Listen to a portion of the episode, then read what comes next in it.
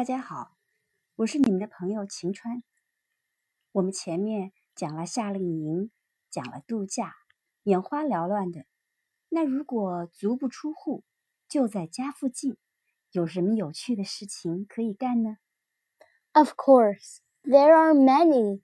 However, we Long Islanders love the beach the most. The beach and ocean is our favorite place to go. My dad loves to pack homemade drinks and food in a cooler and we spend hours there. Oh, what makes beach so fascinating?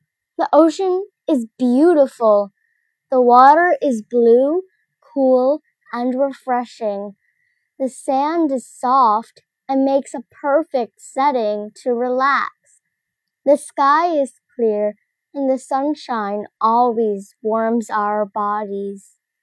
蓝色的大海，柔软的沙滩，温暖的阳光，这使人放松。大家做些什么呢？My sister and I love jumping up and down in the ocean's waves. Sometimes we see crabs and other small ocean life. Seagulls hover low in the sky. We once saw whales swimming not too far away from us. My mom loves reading under an umbrella. People can walk along the beach, play volleyball or frisbee, or chat with friends. We all find something interesting to do. The ocean provides a wonderful setting for different activities. 长岛人 最喜欢去海滩晒太阳、聊天、散步、读书、游泳、打球、玩飞碟。哦，frisbee 就是飞碟的意思。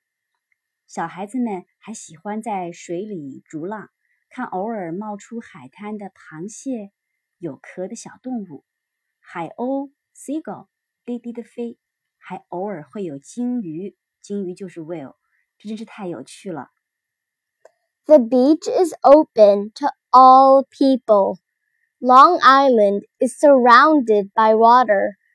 People can get to their favorite beach in only 20 minutes by car most of the time.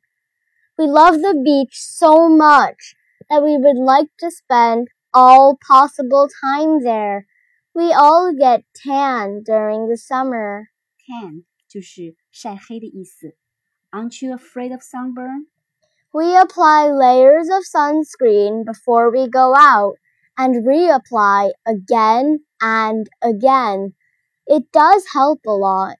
Plus, the breeze cools down the temperature so it doesn't feel burning hot. Have you tried water sport? My mom once signed me up for a water sports summer camp. We learned how to sail a boat. Younger kids have smaller boats, while older kids have bigger boats. We learned how to set up and steer a sailboat. It was hard and took a lot of work, but the instructor followed us in a motorboat to make sure we were all safe.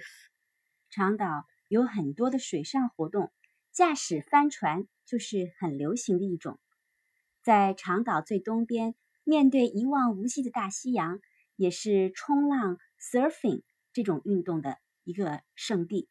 很多家庭还喜欢出海钓鱼，也可以朋友们合租大一些的船，在日落时候出海尽赏海上落日的无敌美景。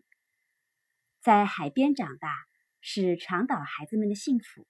这期我们专门拿出来说一下海滩生活 （beach and）。Activities in beach，毕竟夏日与大海密不可分呢。下次节目见，再见。